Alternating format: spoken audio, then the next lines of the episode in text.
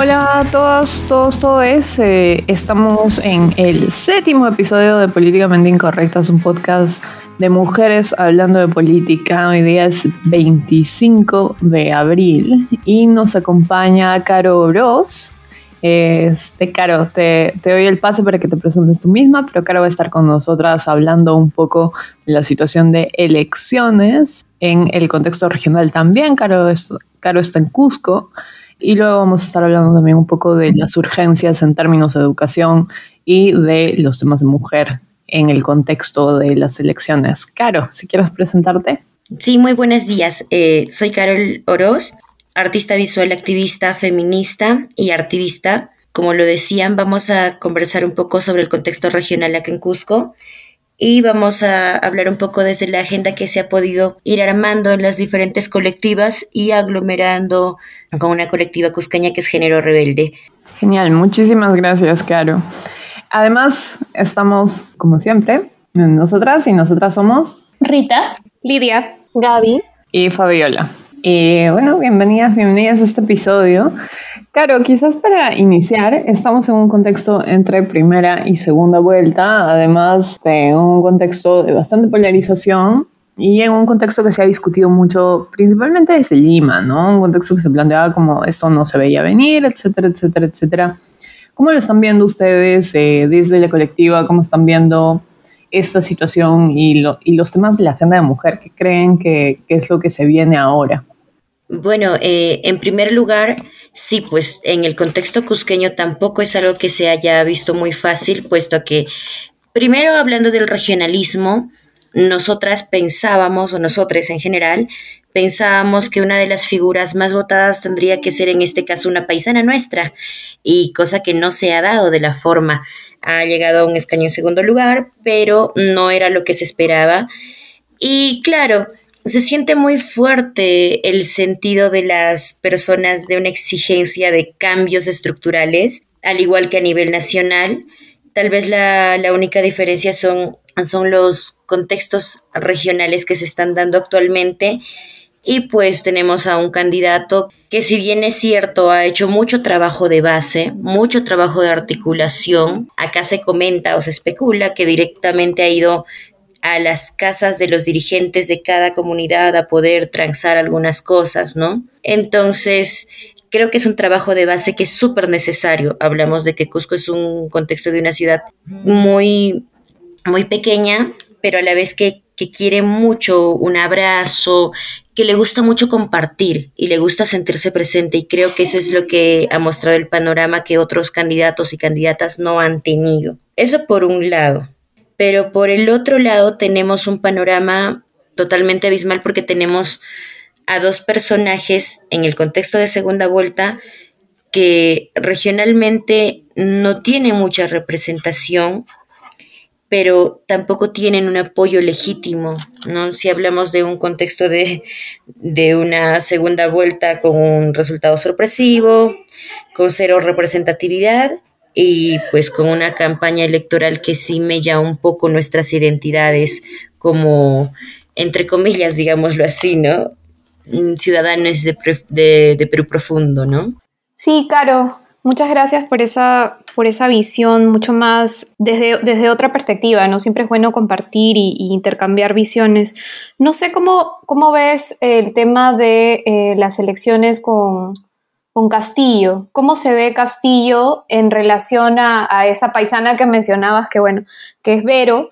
¿Y cómo, cuál es la diferencia entre los votantes que se fueron directamente a Castillo o, y los votantes de, Vero, por ejemplo, en, en el Cusco? ¿Realmente Castillo representó una opción más potente o cuál fue el motivo por el que finalmente ganó Castillo, que también para nosotros fue sorprendente en el Cusco? Es un poco complicado este tema de abordar porque si bien es cierto, se han ido desde algunas candidatas, algunos candidatos congresales de acá de Cusco, se han ido a zonas periféricas, digámoslo así, zona más rural, se ha visto una polarización con el discurso no solo de interés en hablar directamente y este contacto físico que la gente serrana necesita mucho porque nosotros eh, somos así, ¿no? Mm, nos gusta mucho el afecto. ah, se ha visto un panorama con el levantar las seis hojas del plan de gobierno de Vero que iban en apoyo a la población LGTBIQ y las disidencias y la cara y media aproximadamente hoja que, que dedica a esto de la reforma agraria, ¿no? Y se ha hecho una campaña muy dura porque en algunos sectores, eh, lo comentábamos con algunos de los compañeros y compañeras de comunidad de zona rural, imprimieron estas seis páginas y la compararon directamente en cada población a la que iban con como que le estás dedicando seis páginas a la población LGTBI y le estás dedicando media o una página a la reforma agraria. Y es como que eso, más el ultraconservadurismo que tenemos en la ciudad, creo que ha significado el hecho de de una especie de contracampaña porque nunca explicaron cuál era la importancia de los derechos de las personas en todo ello, sino es como que dicen, oye, ¿sabes? Van a homosexualizar y el discurso de odio que sabemos que ya, ya de por sí se conlleva, pero si esto lo pones en un contexto más rural, en un contexto más rural es como que las personas sintieron como que, ah, prioricemos y priorizamos el agro, ¿no? Y esto ha sido creo que esto es un, algo que se ha, se ha, replicado en varios de los espacios en los que hemos podido hacer unas pequeñas conversaciones, ¿no?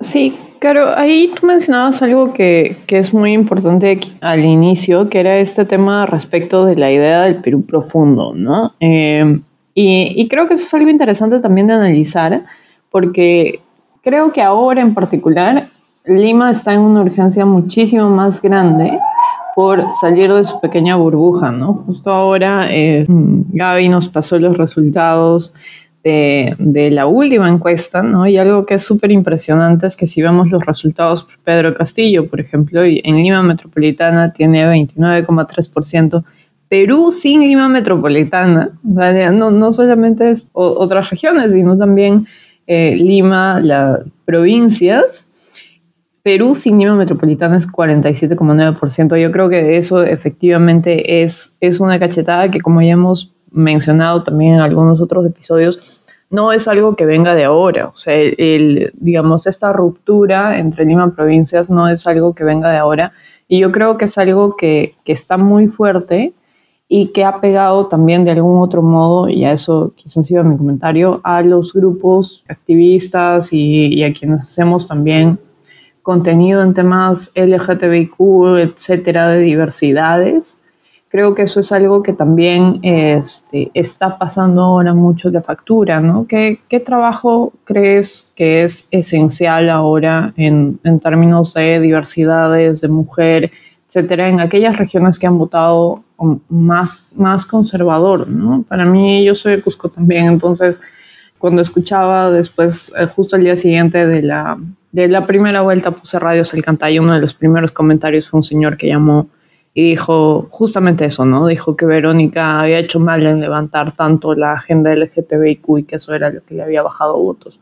Pero claro, detrás de eso hay, hay un tema que es inevitable, que es la diversidad existe, va a seguir existiendo y necesitamos llegar a algún punto en el cual los derechos también sean nuestros, ¿no? Desde la diversidad. Entonces, ¿cómo sientes que, que, va a ir la línea de trabajo en ese sentido en los siguientes años? Al margen de quién salga, ¿no? Porque eso ya sabemos que estamos frente a dos candidaturas conservadoras también.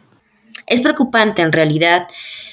Creo que sí era muy necesario el hecho de levantar este tipo de agenda porque va, si nos vamos a un gobierno paternalista, que es lo que ha existido desde los inicios, ¿no? Un padre y una madre siempre van a darle, digamos, intentar darle más recursos a la persona que tiene, mm, en este caso, menos, menos posibilidades.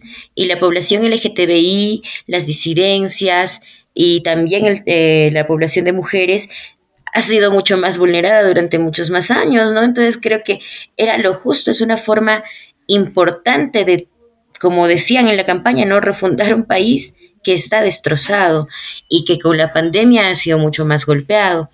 Ahora, ese es en un punto, pero en el otro es como que desde la población en la zona rural, si hablamos de el Cusco como una identidad, siempre ha existido la población LGTBI, siempre ha existido todas nuestras diversidades de identidades.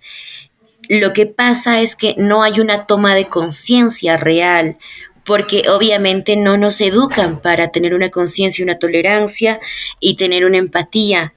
Y si hablamos del sistema educativo, pues el sistema educativo es ultra conservador, el sistema educativo no tiene una funcionalidad adecuada hacia nuestro, o sea, recién hablamos de que hace poquito están entrando eh, colegios como que interculturales, que, que tienen educación plena en el idioma materno, y obviamente pues no han sesgado tampoco el hecho de de, las minorías, no han sesgado temas políticos o especialmente no han tratado de educar emocionalmente a las personas con el mismo grado de importancia. Eso. Y si hablamos, claro, del tema del Perú profundo, sí es mucho más fácil el hecho de, de sentirte serrano, serrana e identificarte con dos realidades. Una es la serranidad de identidad como que mm, de sentirte realmente andino, de sentirte realmente andina y, compartirlo. Y lo otro es, eh, no sé cómo denominarlo, es como que el sentirte inca, ¿no? Es como que son unas dicotomías que se dan muy, muy, muy habitualmente acá. Acá el, el sentirte andino, el sentirte cholo, sentirte chola, es una forma de, de revalorar, de reivindicar un, un tipo de identidad pero también existe una supremacía en esto y casi siempre es pues de las personas que tenemos un poco más de privilegios que otros el sentirnos, no sé, descendientes de los incas y cosas así. Y claro, ahí también van los micro los microracismos que hay entre entre la misma población y bueno, entra mucho a tallar obviamente este sentido de del cusqueño, de la zona urbana, de la urbana periférica, de la zona rural y un poco más de competencias. Sí, Carol, y yo tenía una pregunta porque luego de las luego de los resultados de la primera vuelta desde varios colectivos y varios activistas feministas de Lima, situadas en Lima, hubo este discurso de eh, abrirnos y de escuchar lo que decían las mujeres de, de, las distintas regiones y que ya no podíamos centrarnos solo en un feminismo desde Lima, ¿no? ¿Cuál es la opinión de ustedes? O sea, me refiero a tu opinión personal y la del colectivo, los colectivos con los que trabajas, pre y post resultados de la primera vuelta, cómo es la interacción con las feministas, con las activistas desde Lima y quizás respecto en especial de, las elecciones. hemos tenido algunas articulaciones en realidad desde las colectivas donde activamos acá. Primero para, para ver el panorama entre, como ya lo habíamos planteado, dos sectores ultraconservadores, eh, ver, digamos, en este caso, lo que nos pueda ayudar un poco más. Y hemos estado planteando este, este, estos dos tipos de análisis también, de ver cuál es el panorama para las mujeres en, un sentido en el que no se van a plantear hojas de ruta, eh, no creemos en un discurso fujimorista, tenemos un poco la historia de estos dos personajes, Cerrón que es un tanto oscuro para nosotras, nosotros, y de igual forma la figura de Fujimori, ¿no? Entonces, en las articulaciones que hemos tenido, que hemos podido ver, es que sí hay una necesidad de una agenda. Se trató de hacer hace ya bastante tiempo, hace aproximadamente dos años, una agenda macrosur, pero teníamos que articular primero con la agenda cusqueña y recordemos, ¿no? En el, en el Cusco existen, al igual que en Lima y en todos los lados, diversidades de feminismo. Pero acá se caracteriza un poquito más por esto de mm, del feminismo conservador en base a nuestra identidad ultracatólica, obviamente impuesta, y en nuestra característica que es la, la sobrevaloración de la maternidad. Entonces, hay algunas cosas en las que no hemos podido articular adecuadamente desde la zona de Cusco que han generado ciertas brechas, ¿no? Unas brechas de, propiamente hablemos del feminismo, que es, bueno, usual, son contextos de diferentes tipos de personas con diferentes idiosincrasias. Y bueno, Entre todo lo que hemos acordado es levantar en este espacio la agenda, pero sobre todo levantar en forma de defensa de los derechos de la población LGTBI, de los derechos de las disidencias y de los derechos que ya hemos ganado hasta ahora en más de 50 años de lucha las mujeres. Entonces creemos que es súper importante el mantener las alianzas que tenemos desde las colectivas, con las ONGs, con las organizaciones nacionales e internacionales, y es de urgencia empezar a hacer pactos y agendas claras de una vez. Así que en articulaciones con a nivel nacional ya habíamos planteado esto de hacer pequeños bloques de constructos de agenda Esperemos que se concreten porque también es un proceso que sabemos que no es fácil y pues son reuniones que en un contexto pandémico requieren inclusive de conexión, ¿no? Con la conexión al menos con las personas de lo que es la zona de la selva, nos es súper difícil comunicarnos, si nosotros de por sí acá ya tenemos poca red, ya es mucho menor, entonces es un poco complicado, pero creo que va a ser un factor muy importante para este, para esta segunda vuelta, porque es un interés el plantear que entre quien entre, tenemos que tener nosotros una posición, tenemos que tener nosotras una visión clara de lo que esperamos y la respuesta que vamos a dar ante eventuales candidaturas, gobiernos y ante eventuales represiones, porque hablamos de dos personajes que sí tienen toda la onda de reprimir. Se ha visto el viernes, el viernes desde algunos compañeros y compañeras eh, aglomerados hicieron colectivo Fujimori Nunca Más y tomaron el muro del Paraninfo, que en el Cusco es un muro que desde los 80 siempre he hablado, ¿no? Es un muro en la Plaza de Armas donde pegamos un montón de infografías respecto a este tema, bueno, no solo a este tema, respecto a cualquier tema de, de coyuntura que pueda incomodar y es un de acceso libre a todas las personas para que puedan mantenerse informadas llena de caricaturas y todo ello. Y el día viernes se trató de hacer lo mismo con lo que es el muro de Fujimori nunca más, evidenciando y pues fue un poco fuerte porque reprimieron policialmente a los compañeros y compañeras, pese a que no generaban aglomeración. Hay mucha censura y esa censura se ve desde ambos candidatos. Obviamente voy a hacer un énfasis en que el Fujimorato siempre ha tenido mucho más tendencia a la censura. Lo hemos vivido hace cinco años y hace cinco también, o hace diez años anteriormente. Entonces, esas son las figuras que tenemos ahora. Lía, ¿querías comentar algo? Sí, claro. Muchas gracias. Perdona, que estaba tan, tan interesante lo que nos estabas diciendo que no quería ni interrumpir la, más mínima idea. Eh, yo quería un poco agarrar lo último que estabas mencionando sobre el muro y, de repente también algo más sobre tu perfil de activista, que me, que me encantó como artista visual y activista y parte de, de, estas, justamente estas colectivas y todo ese trabajo que estás haciendo eh, en conjunto con esos grupos.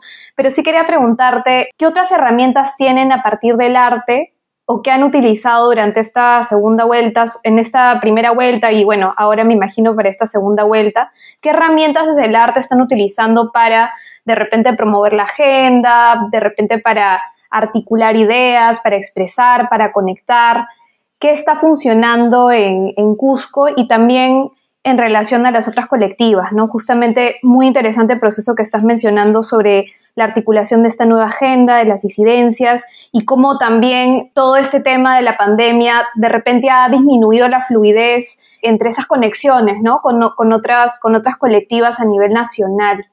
No sé si, si, si por ahí me puedes explicar un poco más sobre este activismo que me encantó. Sí, bueno, eh, te comento, o bueno, les comento. Primero sí, la pandemia nos ha, nos ha quitado mucho, mucho en realidad, ya que eh, siempre hemos tenido un poco de lo que es acciones escénicas, performance y pues obviamente por la pandemia el distanciamiento social, eh, compañeras que han caído mal, compañeros también que se han distanciado precisamente para no poner en riesgo a sus familias, ha sido un poco fuerte. Eso creo que ha generado que tengamos que buscar nuevas herramientas y en este caso las herramientas que estamos buscando más para continuar con el activismo son plataformas virtuales y acciones escénicas bipersonales o algo más pequeño. Nosotros eh, y nosotras desde el activismo y el activismo hemos tratado de, que en realidad esto empezó también con el muro, ¿no? Empezaron con el muro, con hacer acciones escénicas, con mezclar un poco el teatro, la idea del juego, la idea de, mm, de poner, no sé, latas con el rostro de Fujimori y lanzar una pelota, eh, hacer eh, caricatura, que también tenemos acá un, compa muy genial caricaturista que es Chilico, que casi siempre expropia el muro con sus caricaturas así totalmente contestatarias, eh, con los personajes acá de, de, los, de los malos políticos y hace una parodia de todo ello y claro, dejan siempre ahí en el muro sus, sus ilustraciones y sus caricaturas. Em, en algún momento también hace años se llegó a pintar, bueno, no pintar, se llegó a teñir el agua de la pileta de la Plaza de Armas en señal de, de las matanzas en Bagua y cosas así. Entonces creo que en realidad nada de lo que nosotros hacemos es algo nuevo, creo que todo ya ha sido creado antes, pero hemos tenido un buen puerto de tener compas que anteriormente iniciaron con esta lucha, siempre con las ideas así súper, digamos, la, contestatarias, y nos han podido nutrir de todo ese conocimiento, nos han podido apoyar en, en, cada una de las ideas que hemos tenido. Eh, lo, que, lo que ha sido interesante tal vez en este trayecto de los años es que desde el, desde el activismo siempre hemos tratado de mezclar lo escénico siempre hemos tratado de mezclar este, la participación de las personas también. Y bueno, en algunos momentos se, hacían acciones escénicas que se replicaban a lo largo de todo el Cusco, descentralizando obviamente solamente de la Plaza de Armas, pero sí haciendo pequeñas filmaciones y todo ello. Compas que también se metieron a la producción de videos, sobre todo para para rescatar este hecho del, del, derecho a decidir sobre nuestras cuerpos y el derecho al, aborto libre, seguro y gratuito. Creo que desde esta, bueno, desde la primera vuelta en realidad, como comentaba, se ha parado, se ha frenado mucho lo que es eh, las acciones que hemos realizado y también se ha frenado mucho porque hay, pues, bueno, tenemos en, en conocimiento que las apuestas políticas de cada una de las compas siempre han sido diferentes.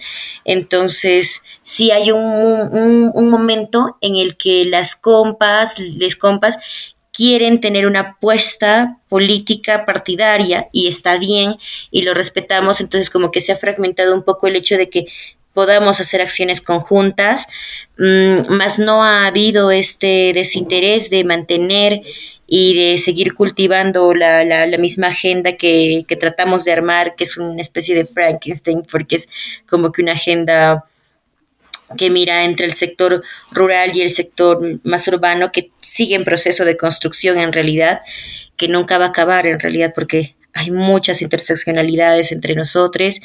Y bueno, eso y para la segunda vuelta, pues sí, creo que hemos vuelto un poco con la onda más de nuestra posición es un poco clara. Sabemos el riesgo que, que representa estas dos figuras patriarcales, porque son ultrapatriarcales y totalmente antiderechos y conservas, pero también sabemos que uno de los riesgos personalmente y desde los colectivos de compañeros hablando, creo que el Fujimorato representa precisamente no solo la dictadura de su padre, sino que como candidata, como mujer, como persona individual, representa una represión que ya le hemos vivido hace cinco años.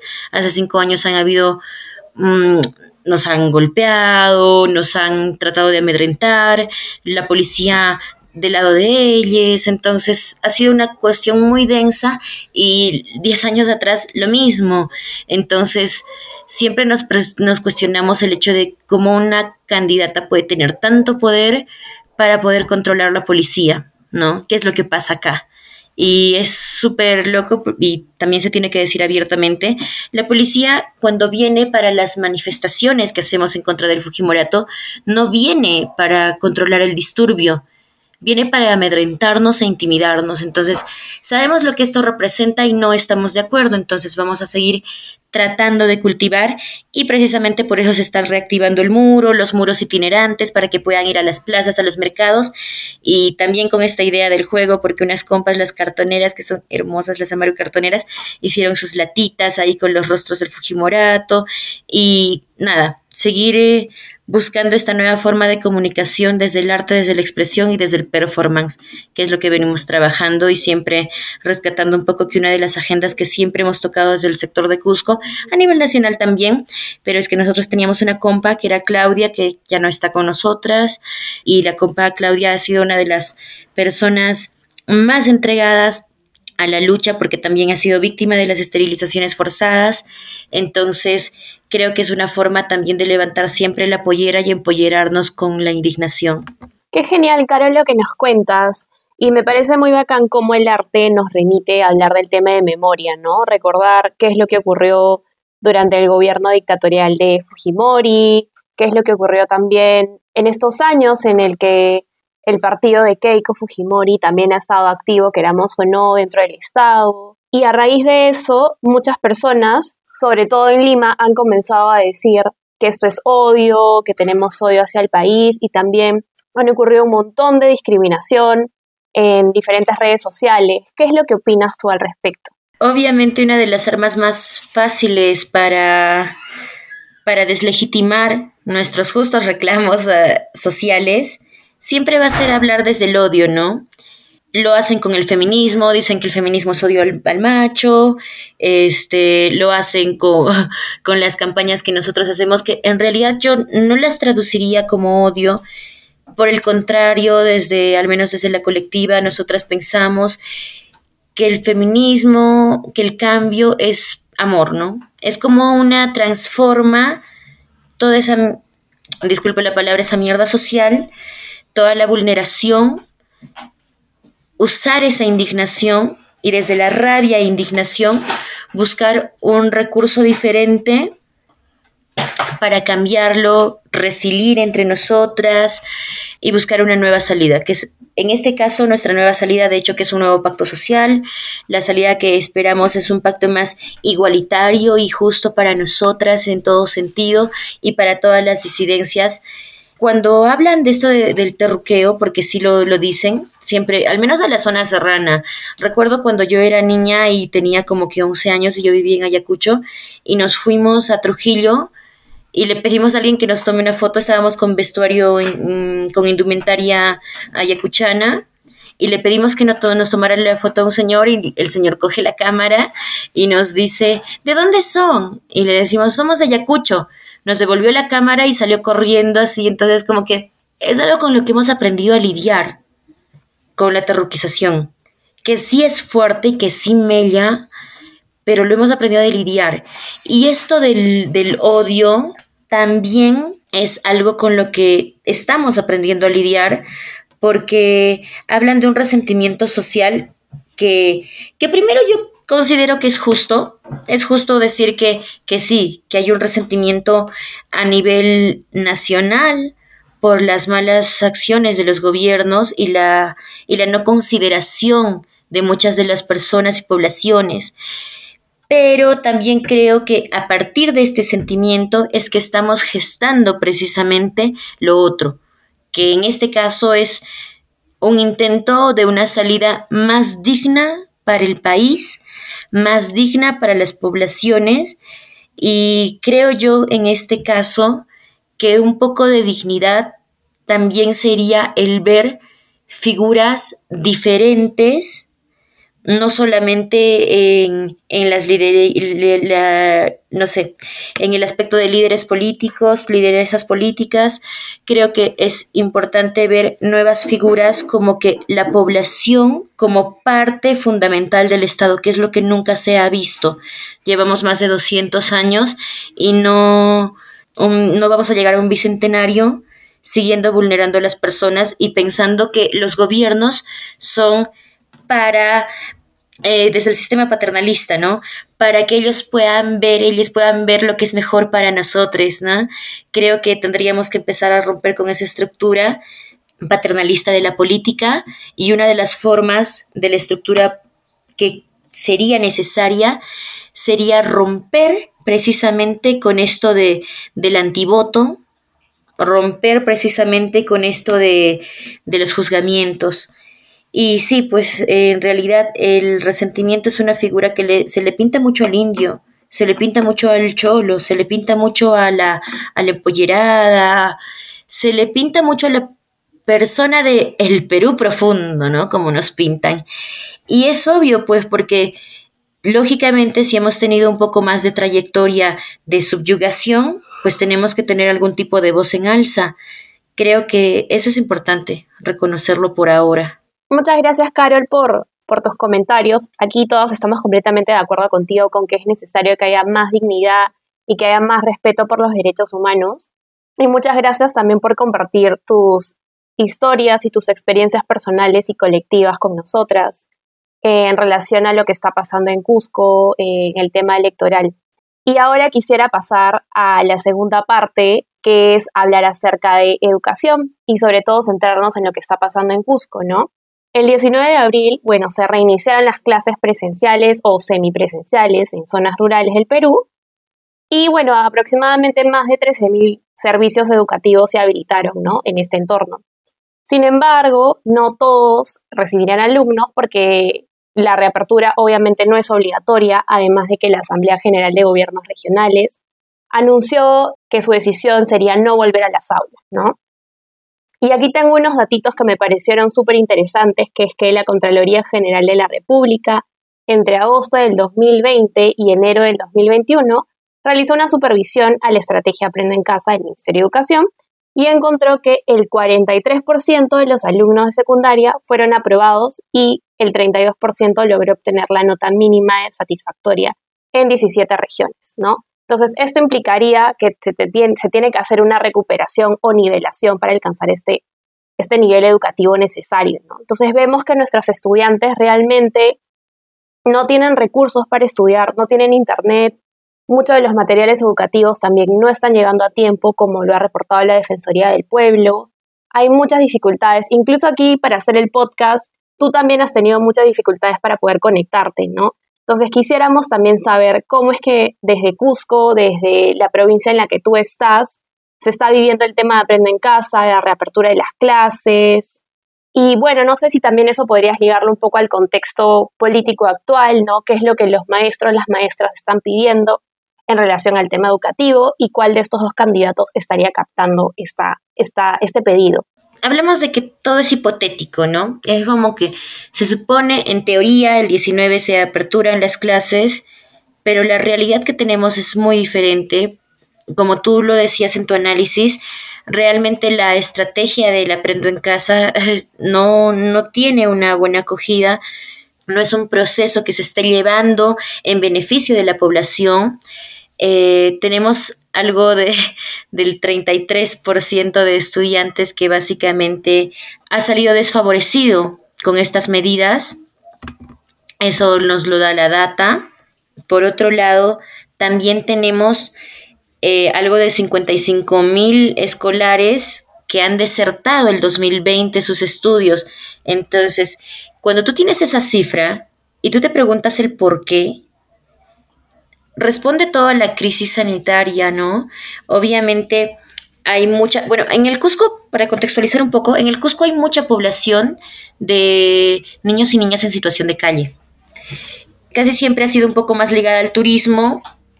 Si tú pasas por la Plaza de Armas, es muy común que vas a ver a niños eh, de edad escolar que deberían estar estudiando en algún tipo de centro, eh, en, la venta de las artesanías. O sea, de por sí siempre hemos tenido un poco de, un poco de dificultad con esto. Pero también hablamos de que en las zonas rurales no hemos tenido una buena implementación de los mismos colegios. Colegios en sí que no tienen un presupuesto adecuado o que tienen distancias muy grandes. Y cuando hablamos, por ejemplo, de la zona rural, hay muchos docentes, muchas docentes que viven en Cusco, consiguen una plaza en otro sector y tienen que literalmente viajar los lunes. Entonces ellos llegan a dar clases los martes porque son distancias súper, súper grandes. Hablamos de un día y medio hasta dos días de viaje.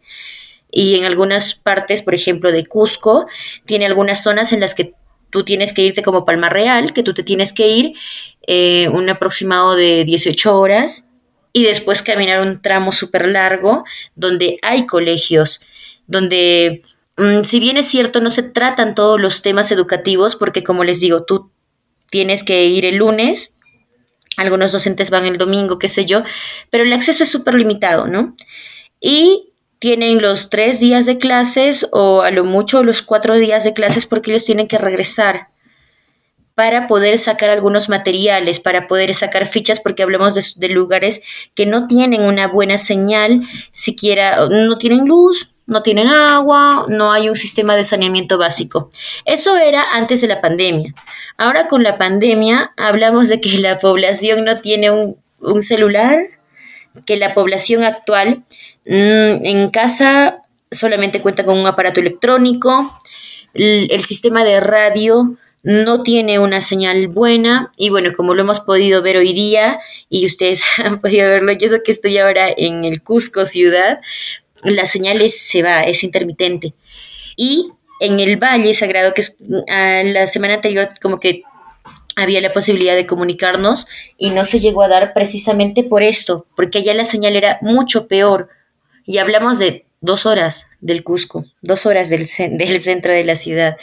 Entonces, estos panoramas dejan a los estudiantes, a las estudiantes, sin muchas opciones. Como les comentaba respecto a esto del, Internet, respecto a la facilidad de los materiales impresos, también se ha visto, sobre todo, que los docentes, algunos pueden eh, dar un poco más de, espacio, de tiempo a, a, lo que es las clases personalizadas, pero eso también responde a un factor en cuanto a los padres puedan facilitar el celular a los hijos, en algunos casos si son numerosos, es un poco más complicado porque tienen que programar exactamente, aproximadamente la jornada laboral terminará a las 8 de la noche y algunos casos un poco más tarde, algunos un poco antes, pero si tienen numerosos hijos es como que tienen que ver en qué espacio pueden darle eh, el aparato tecnológico al menor, ¿no? Al estudiante en este caso.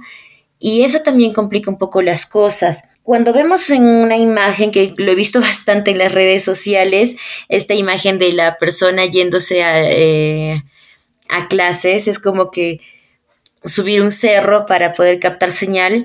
Esto creo que sí se ve bastante en esta zona, Incluso yo misma para poder tener algún tipo de conexión tengo que buscar la parte de la casa donde hay un poco más de señal o donde puede haber menos ruido que a veces no, no, no están en el mismo sector.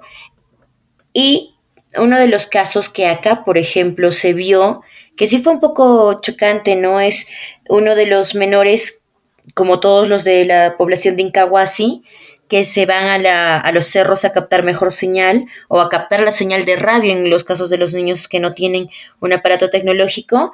Uno de los menores pues fue, fue víctima de, de uno de los huaicos que ocurrió precisamente cuando él estaba tratando de captar la señal para su clase. Y cuando tú ves esta realidad y te ponen un programa que está muy, bueno, no sé si bien diseñado, pero al menos de lo que yo he podido ver, lo que he podido percibir, que tratan de resumir en media hora una necesidad de una clase diaria, es un poco complicado.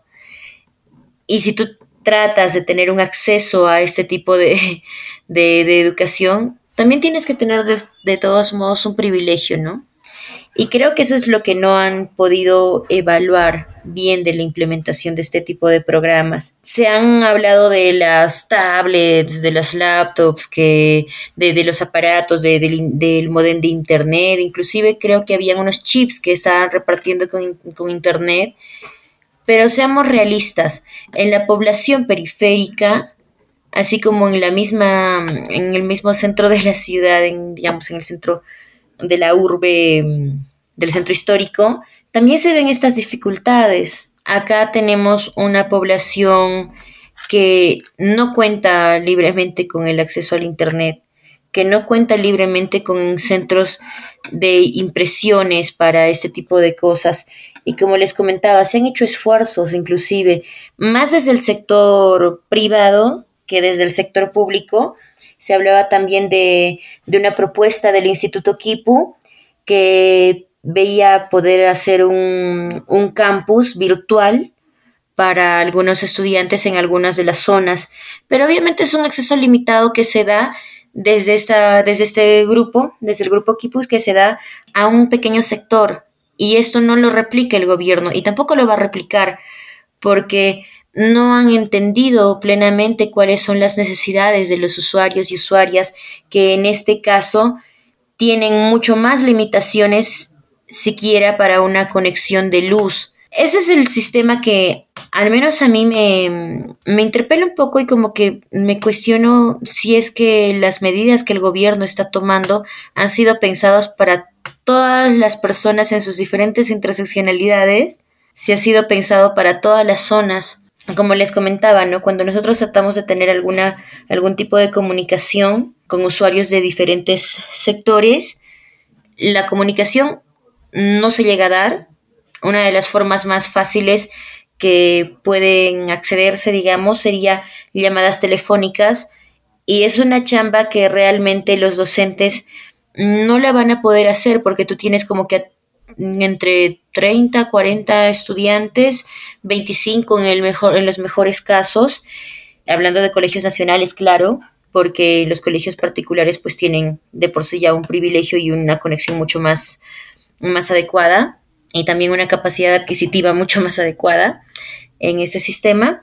Cuando tú hablas de que tienes un docente que tendría que estar trabajando mínimamente 15 minutos de clase con cada estudiante para personalizarla y tener que cronogramar para que todas estas estos 15 minutos pudieran funcionar divididos entre los entre 25 a 42 estudiantes que tienen por clase, pues también es utópico, ¿no? Entonces creo que tendríamos que evaluar, dar una nueva mirada, una volcar la mirada considerando la educación comunitaria las educaciones que se pueden dar desde los pequeños espacios que ya se tienen y cómo incentivar a que la misma comunidad pueda ejercer este tipo de, método educativo y que pueda ser validado, que sería una de las opciones, considero yo un tanto interesantes, porque si hablamos de, de sectores de la comunidad, hay muchos espacios, lo he visto acá por Pisa, por algunas de las zonas donde hay personas que se han organizado para tener el cuidado de los menores y división de tareas. Una persona se hace cargo hoy día de, del cuidado de los menores, al día siguiente es otra y así como que podría manejarse un poco mejor. Pero claro, eso también responde a un tipo de organización que no es promovida tampoco por el Estado, ¿no? Que necesitaríamos incentivar y promover, incluso implementar económica, físicamente, porque sí es una gran barrera que tenemos la conexión. Claro, quizás allí también algo que, que me interesa, en lo que me interesaría mucho escucharte es que creo que un elemento que ha estado presente tanto mientras nos hablabas de activismo como ahora que nos, que nos comentas un poco sobre, sobre los retos en el sistema educativo, algo que, que sí es, es un elemento que nos tiene que llamar la atención es que estamos hablando de, de, un espacio territorial que efectivamente tiene una serie de necesidades de interconectividad que son muy altas, pero que al mismo tiempo tiene un tejido social, digamos, unas redes sociales que son muy, muy fuertes, ¿no? De tanto respecto de activismo eh, en términos de fórmulas de respuesta, eh, al margen de, de, las orientaciones más o menos conservadoras, etcétera, como respecto de mecanismos de respuesta social más inmediata creo, y, y, eso es algo que también quizás allí este, estoy, estoy parcializada por, por, el hecho de estar hablando de Cusco, pero, pero creo que un elemento que es importante mencionar es que también estamos hablando de sociedades con tejidos sociales muy fuertes, ¿no? Creo que desde Cusco, pero también en otras ciudades, ¿no? O sea, en Ayacucho, Arequipa, etcétera, etcétera, eh, que tienen espacios rurales muy significativos, también estamos hablando de espacios con tejidos sociales muy fuertes. Hay, hay algo que se podría hacer, o sea, en el contexto de esta pandemia, hay, algún, hay algo que tú ves que pueda darse, que sea necesario y que pueda aprovechar precisamente ese tejido social, o sea, algo, que tenga que ver con actividades de la sociedad civil que probablemente puedan mejorar la situación de educación para los años que vienen, porque digamos, la pandemia nos va a acompañar todavía varios años y las respuestas institucionales más organizadas puede que demoren bastante todavía. Entonces, en el intermedio, tú ves que hay algo que, que se pueda hacer más, no sé, inmediatamente y que pueda ser beneficioso. Es un poco complicado hablar de, de la presencialidad en las aulas, ¿no? Pero considero yo que si se puede de alguna forma gestar, sería súper importante. Yo de verdad no considero que la virtualidad esté funcionando. Y entre ello, pues sí, a veces es como que es una responsabilidad social que al fin y al cabo asume la sociedad civil organizada, que no es justo. Obviamente es súper malo, ¿no? Súper negativo que, que, tengamos que suplir las necesidades que el mismo Estado nos está, nos está dando, ¿no? En este caso yo sí considero que sería muy importante el poder promover esta educación, como lo, hablábamos, ¿no? una educación comunitaria, yendo a la mirada de, de, que tal vez mediante agrupaciones y mediante una especie de tutorías, tal vez desde algunas, desde algunos sectores, desde algunas comunidades, tal cual lo hacemos con las ollas comunes, ejercer el mismo tipo de trabajo para una especie de educación comunal. Creo que sería muy interesante el ver que los espacios de educación no pueden ser limitados. Y si es necesario eh, cambiar un poco esta mirada de la currícula que tenemos y tal vez diversificarlo a las zonas, el ver nuevas formas de, de enseñar que no solamente sean lineales, sino tal vez de un descubrimiento, como lo hacen en muchos métodos educativos, ¿no? Que es un descubrimiento de conocimientos a partir de, de una acción, de un trabajo, de un equipo, de un trabajo en grupo, de lo que estás haciendo. Eh, acá se utiliza mucho el, el tipo del aprendizaje colectivo en la chacra, en la producción, en el apoyo, en el apoyo, digamos, en el cotidiano de las personas, que es un tipo de conocimiento. Pero hablamos de una situación en la que hay una urgencia económica en todas las familias y muchas familias precisamente se han volcado la mirada a una prioridad eh, de producción económica sobre una prioridad educativa.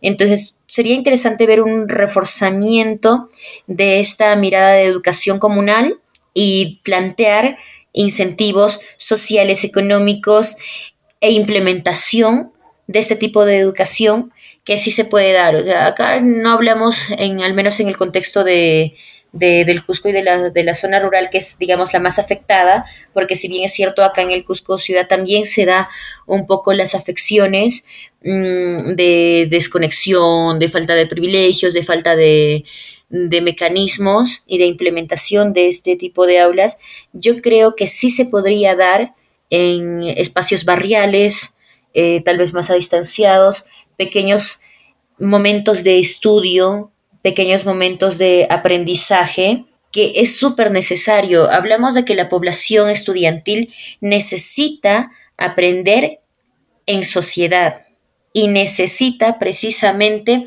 el compartir, Creo que eso es lo que yo sé que es importante aprender matemáticas, y sé que es importante aprender comunicación, razonamiento y qué sé yo. Son cosas sumamente importantes.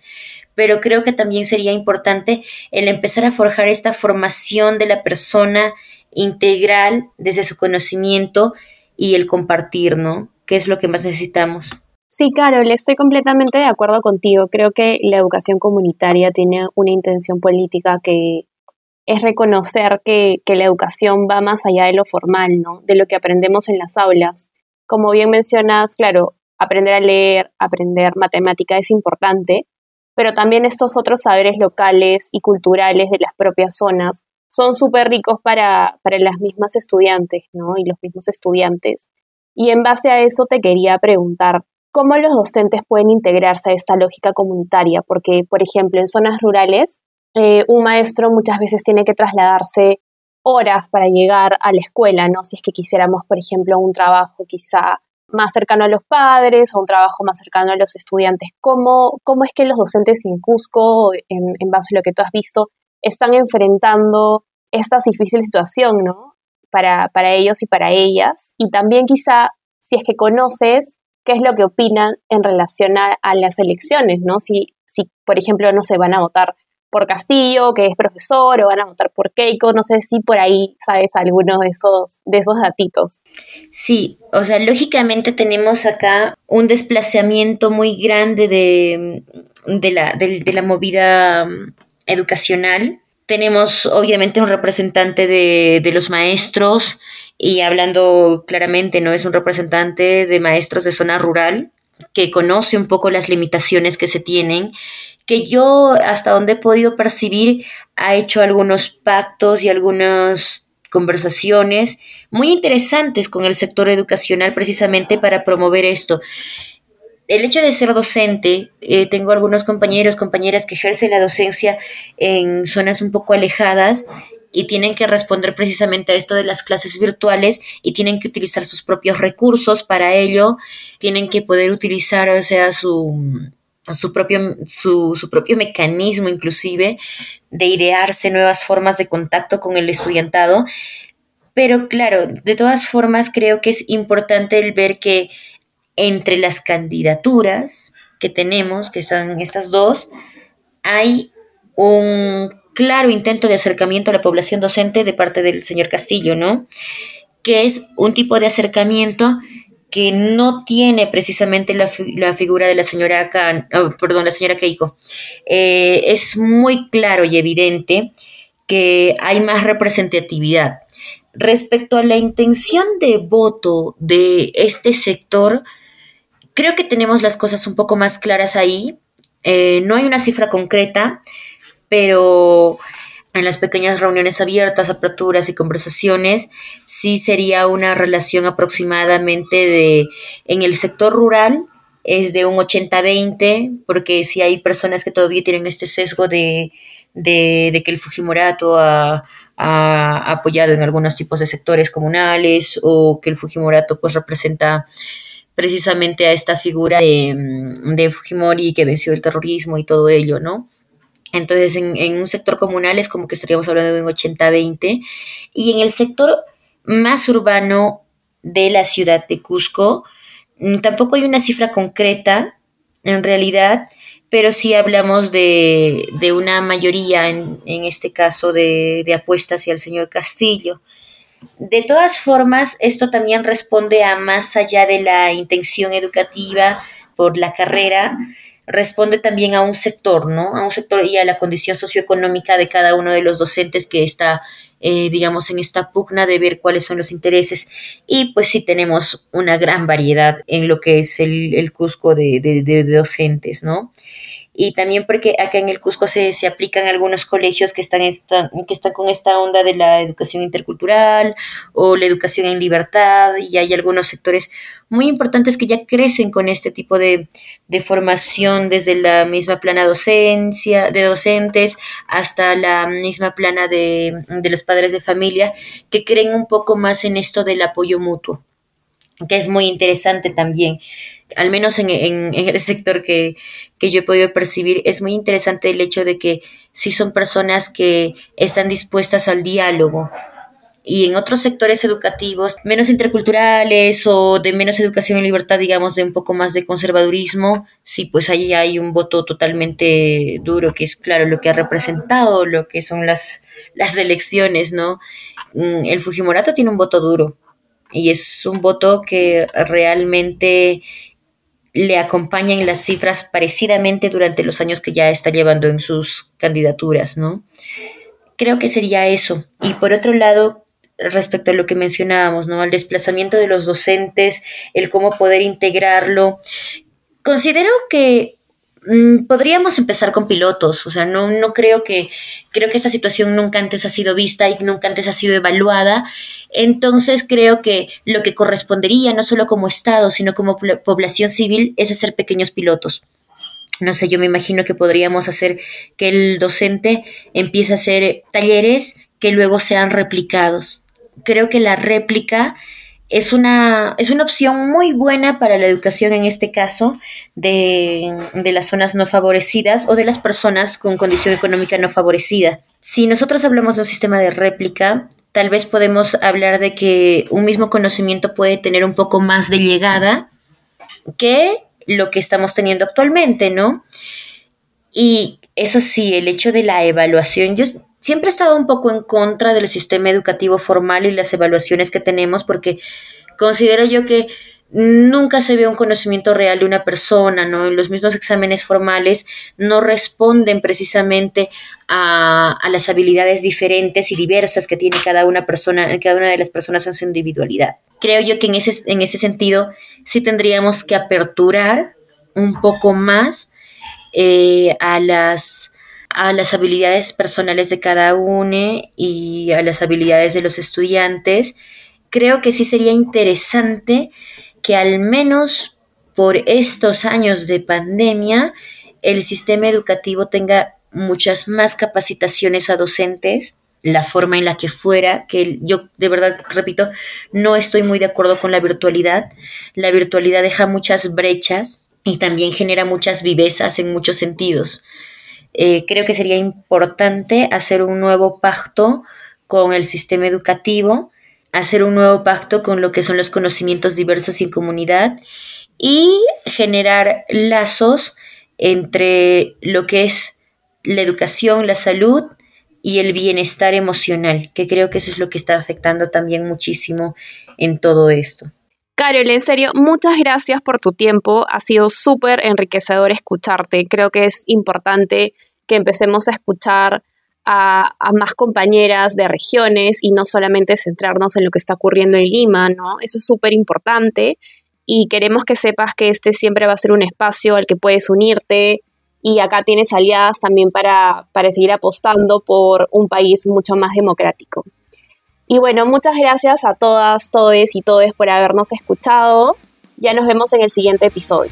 Chao. Chao, gracias, Caro. Gracias, Caro. Adiós.